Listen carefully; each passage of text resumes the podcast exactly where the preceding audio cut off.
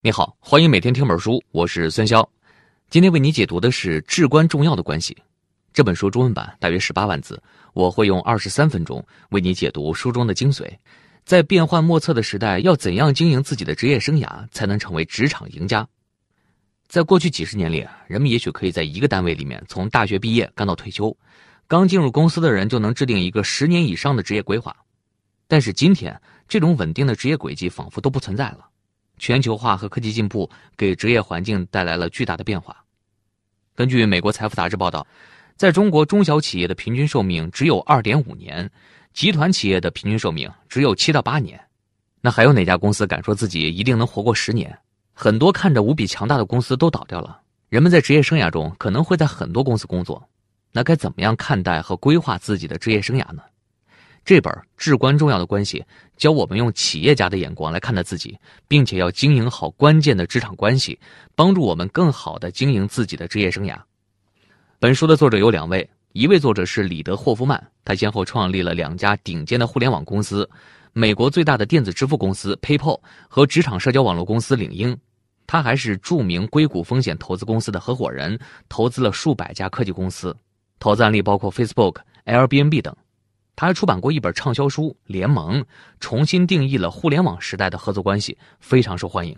另一位作者是本·卡斯诺瓦，是一位优秀的企业家和作家。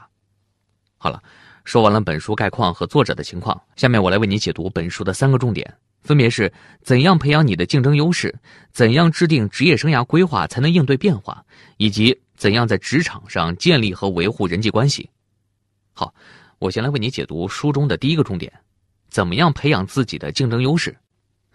作者在开篇提到了，你天生就是个企业家，并且要以企业家的心态去经营自己的职业生涯。那企业家心态是什么样的呢？表现在这么几个方面。首先，企业家必须能满足市场的需求。虽然每个企业家都有自己的理想和情怀，但是一个企业的存在不是因为自己的理由，而是市场有相关的需求。所以，企业家必须能平衡自己的理想和市场之间的关系。那我们的职业也是一样的道理。如果你想发展的好，就必须能够满足你客户的需要。你的客户呢，就是你的上司或者是你的雇主，你要为他们创造价值。其次，现在的商业环境是产能严重过剩的，企业家必须要面对竞争，想要生存下去，就必须要打造自己的核心竞争力，还要采取正确的竞争战略。在人才市场的竞争也是异常激烈。你比如说，根据统计。二零一七年，中国高校毕业生达到了七百四十九万，但针对毕业生的岗位却远远没有那么多，僧多粥少。就算是工作了很多年的人，自己也是可以被其他人取代的。最后，现在是一个网络协同的时代，社会分工越来越细，哪怕是最优秀的企业，也往往只在有限的领域里是擅长的，不擅长的方面要和别人合作。人们在职业道路上也不可能做到样样精通，也需要建立职场人际关系网络来互相帮助。所以，作者建议我们要用企业家的心态去经营自己的职业生涯。书里面还说，在所有的商业策略里，培养自己的竞争优势是一切策略的基础，因为你得先能回答一个问题：公司为什么要聘用你，而不是别人？那我们要怎么样制定竞争策略呢？要先确定自己的竞争优势。书里面提供了一个方法，用三块拼图来组合出你的竞争优势。哪三块拼图呢？分别是你的资产。你的追求和价值观，以及市场现状，你的职业竞争优势，就是由这三块拼图来构成的。先来说说第一块拼图，你的资产，就是指你已经拥有的东西。资产分成两类，一类是软资产，比如说你掌握的知识、你拥有的技能、你的人际关系和你的个人品牌等等。虽然软资产不能直接兑换成金钱，但是在职业生涯中扮演极为重要的角色。还有一类是硬资产，就是那些你拥有的物质上的东西。比如说你的房产、你的银行存款等等，这些也很重要，千万别小看这些。你比如说，当你可以不用去为了生计发愁了，就可以在没有收入的情况下去学习一门新技能，或者加入一家眼前收入很低但是很有前景的创业公司。硬资产雄厚的人就有条件去选择这样的机会，相比较那些必须靠工资养家糊口的人，在这一点上就有竞争优势了。比如曾经担任阿里巴巴集团 CFO 的蔡崇信先生，在加入初创期的阿里巴巴的时候，可以放弃高薪的工作，每个月只拿五百块钱的工资。做到这一点，除了需要眼光，还需要点经济实力。好，我们再来说第二块拼图。这第二块拼图啊，就是你的追求和价值观。这个很容易理解，每个人都有自己的理想，也有自己更看重的东西，所以培养竞争优势要先了解自己，想一想你的梦想是什么，你最想做什么样的工作，最能激发你的激情的是什么？你认为职业生涯中什么更重要呢？更看重个人成长啊，还是收入呢？有哪些原则对你来说是不可妥协的？思考这些问题，能够帮助你把第二块拼图变得清晰。第三块拼图就是指市场现实。即便你的资产雄厚，并且有远大的理想抱负，但这并不表示你就能够拥有一个理想的工作了。因为如果没有人愿意雇佣你，你的梦想就是一个空中阁楼。就像企业家推出一款产品一样，产品再好，功能再强大，如果消费者不认可，也是毫无意义的。所以，打造竞争优势还要考虑市场的需求是什么样的。市场有可能是你的雇主、你的上司、你想进入的行业等等。想一想，他们的需求是什么？未来的趋势是怎么样的？竞争状况是怎么样的？供需关系是怎么样的？只有能满足顾客需求了，另外两个拼图才有用武之地。那说完了三块拼图分别是什么？接下来我们需要把这三块拼图拼接到一起，发挥出自己的竞争优势。你可以联系到你的市场现实，列出你的主要资产，然后再列出来你的追求和价值观，看看怎么样的组合才能让自己更有竞争优势呢？你比如说，你是一个音乐类 App 的产品经理，虽然自己的技术水平不突出，而且从业经验也不够丰富，但是你自己在美国长大，精通英语，是一名音乐发烧友，而且对西方音乐了如指掌。假如这些是你的三块拼图，你可以这样突出自己的竞争优势。相比其他音乐 App 的产品经理，我更懂音乐，并且非常熟悉欧美音乐市场。因为我精通英语，所以我更擅长和美国的版权公司沟通。这样你就比其他竞争者更有优势了。书里面还说到了，这三块拼图的形状和大小是会随着时间不断的产生变化的，所以要定期评估，尤其是在职业转折点，要把自己这三块拼图的碎片重新整合起来，重新在市场上建立自己的竞争优势。好。以上是书中的第一个重点，要以企业家的心态看待自己的职业生涯，培养自己的竞争优势，用三块拼图组合自己的职场竞争优势。这三块拼图分别是你的资产、你的追求和价值观以及市场现实。不同阶段拼图的组合方式会发生变化，要及时调整自己的策略。接下来，我们再来说说书中的第二个重点：怎样制定职业生涯计划才能够应对未来？说到职业规划，有一些常见的流行观点，比如说，先设定人生的终极目标，然后再把它拆分成十年、五年、三年、一年这样的目标，再按照计划来实现每个目标。有些目标按照这些方法是可以的，比如说你学一门技能或者完成一个旅行计划，这些都不怎么受到外界环境的影响，自己就可以实现。但是运用这些方法给自己进行职业规划的时候，却没有什么用，而且会带来很大的误导。为什么呢？首先，这样的理念是假定世界是静止不变的，只有在相对稳定的环境下才有效，就好像在一个平静的湖面上把一条船从 A 点划到 B 点那样。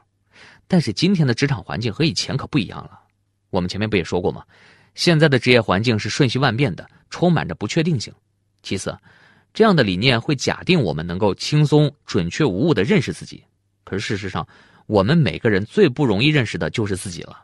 对于我是谁，我究竟喜欢做什么，我要去哪里这些问题，不是想一想就能明白的，可能需要人们花大量的时间去思考。而且，在人的不同的年龄阶段，这些问题的答案都在发生变化。最后，你可能的确非常热爱某些职业，但是并不表示一定会有人雇佣你，或者你所热爱的职业根本就没有市场需求。那没有需求，哪来的职业机会呢？所以，如果一个人都不能养活自己，也就没有办法在职业道路中走多远了。那我们应该怎么做呢？书中的建议是，两者兼顾，追求理想也要考虑市场，制定长远的计划更要随机应变。具体来说，作者提供了 A、B、Z 三种计划。A 计划呢，就是你现在的工作或者一开始就想从事的职业，目的是要将你的竞争优势发挥出来。那只要我们仔细观察，就会发现很多职业上获得成功的人，现在干的事儿往往都不是自己最初设计好的。比如本书的作者李德霍夫曼是领英的创始人。他最开始的 A 计划是想做一名学者，后来机缘巧合进了苹果公司，做了一名工程师，现在是成功的企业家和投资人。那什么是 B 计划呢？B 计划就是一个变通的替代计划。如果 A 计划行不通，或者遇到了更好的机会，就要启动 B 计划了。比如说，Facebook 的首席运营官谢利尔桑德伯格就是一个典型的例子。最初他的 A 计划是在世界银行工作，在印度帮助那些弱势群体。两年之后，他就转入了 B 计划，考入了哈佛商学院，获得 MBA 学位，进入了麦肯锡工作一年。他意识到这个道路不太适合自己，又进入了一个新的 B 计划，去了华盛顿，成为美国当时的财政部长拉里·萨默斯的首席幕僚。随后，他又有一个机会进入 Google 公司，工作了六年以后，他又被马克·扎克伯格邀请到 Facebook 担任首席运营官。你看。他的职业轨迹就颠覆了传统的职业规划理念。桑德伯格没有按照一个发展计划一条道走到黑，他一旦发现有更好的机会，便会深思熟虑，然后抓住新的机会。进入一个新领域之后，B 计划就变成了新的 A 计划，保持在 A 计划和 B 计划之间不断的切换，才走到了今天。所以，今天的职场环境里，不要一条道跑到黑，好好的工作也要抬头看路，时机到了就要能及时调整方向。那应该往哪儿调整呢？书里面说，要往不同的但是有关联的方向调整。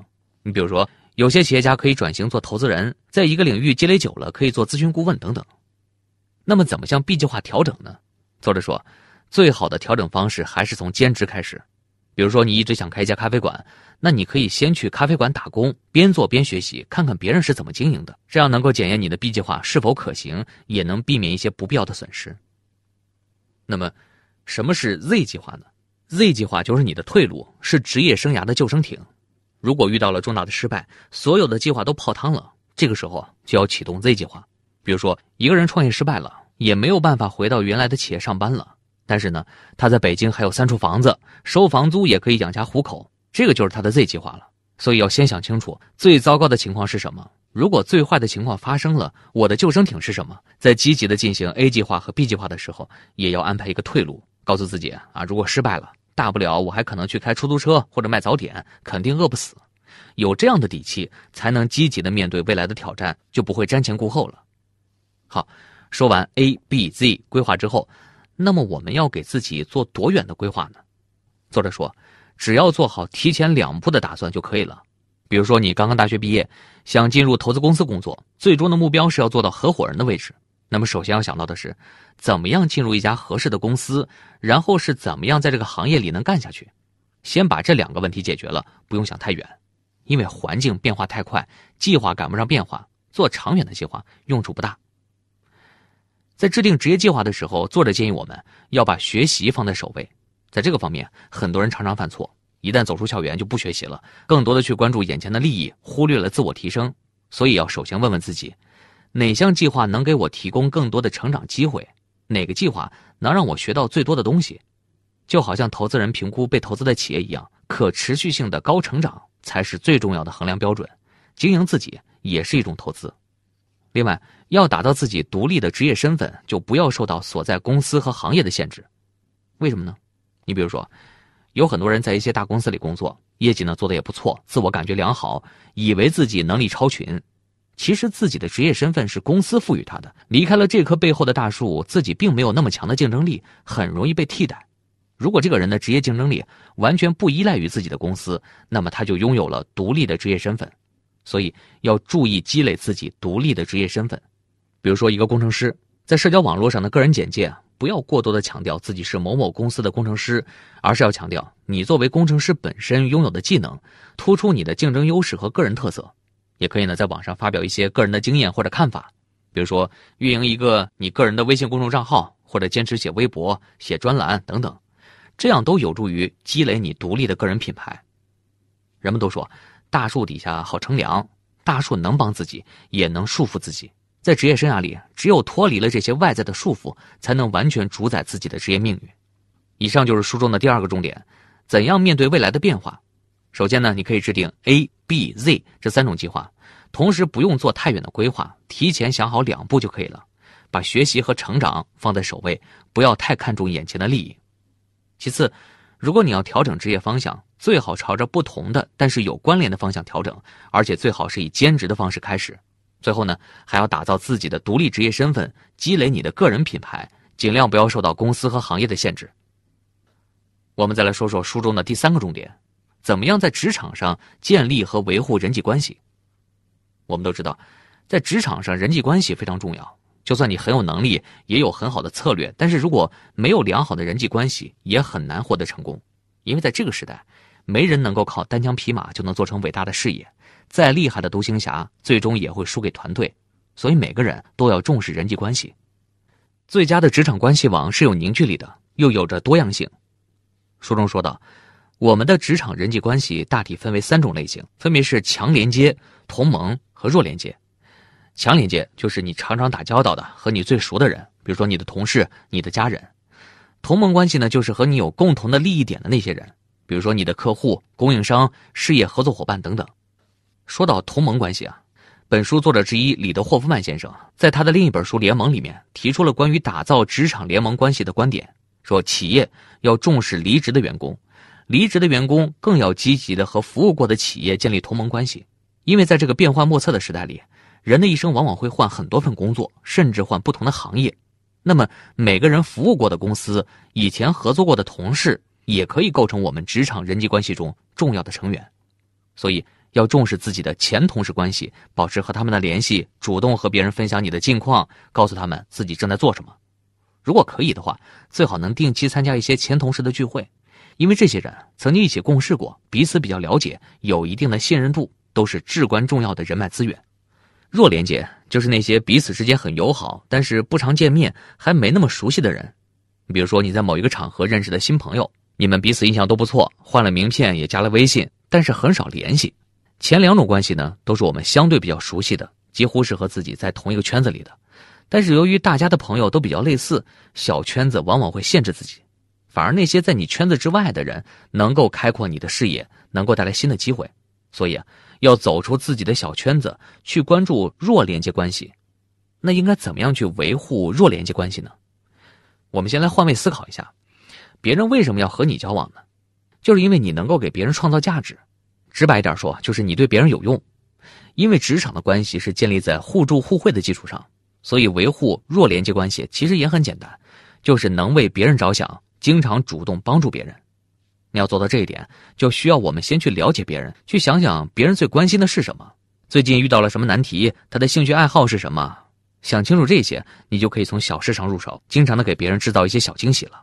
比如说你在网上看到了对别人有价值的文章，可以随手转发给别人。如果你知道别人正在遇到一些难题，你也可以给他提供一些重要的建议或者有价值的反馈等等。除了这些，你还可以主动的让别人去了解你，告诉他们你可以为别人做什么。当别人有需要的时候呢，就会想到你，这样你就和别人产生了连接。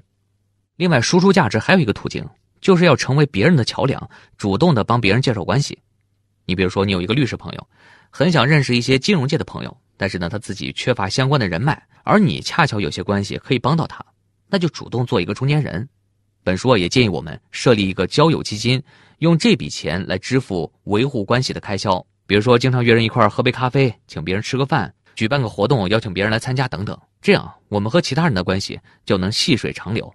我们中国人常说见面三分亲，所以啊，为了加深彼此的关系，还是多见面吧。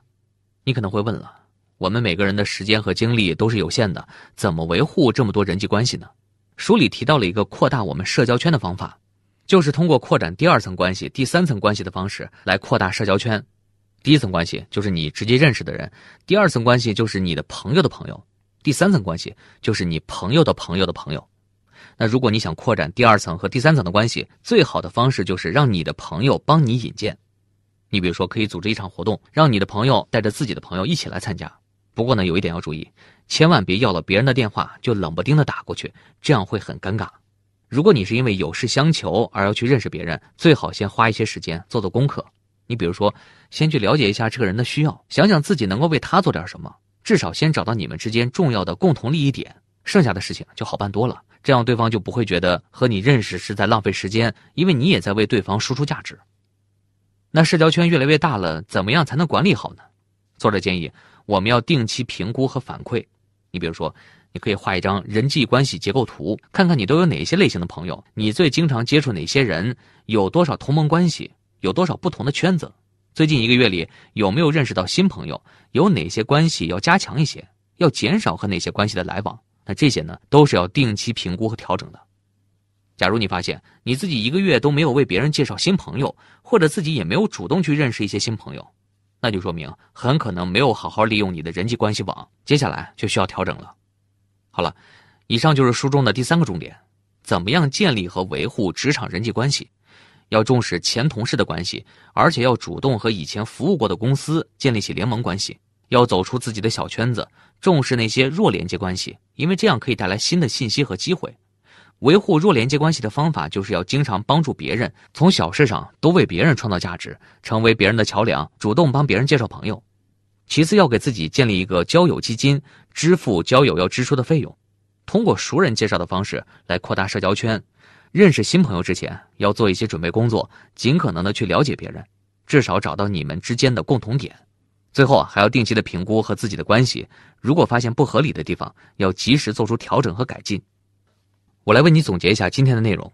首先，我们说到了要以企业家的心态来经营自己的职业生涯，因为环境在变化，我们要和其他人展开竞争，所以要用三块拼图来组合出自己的职业竞争优势。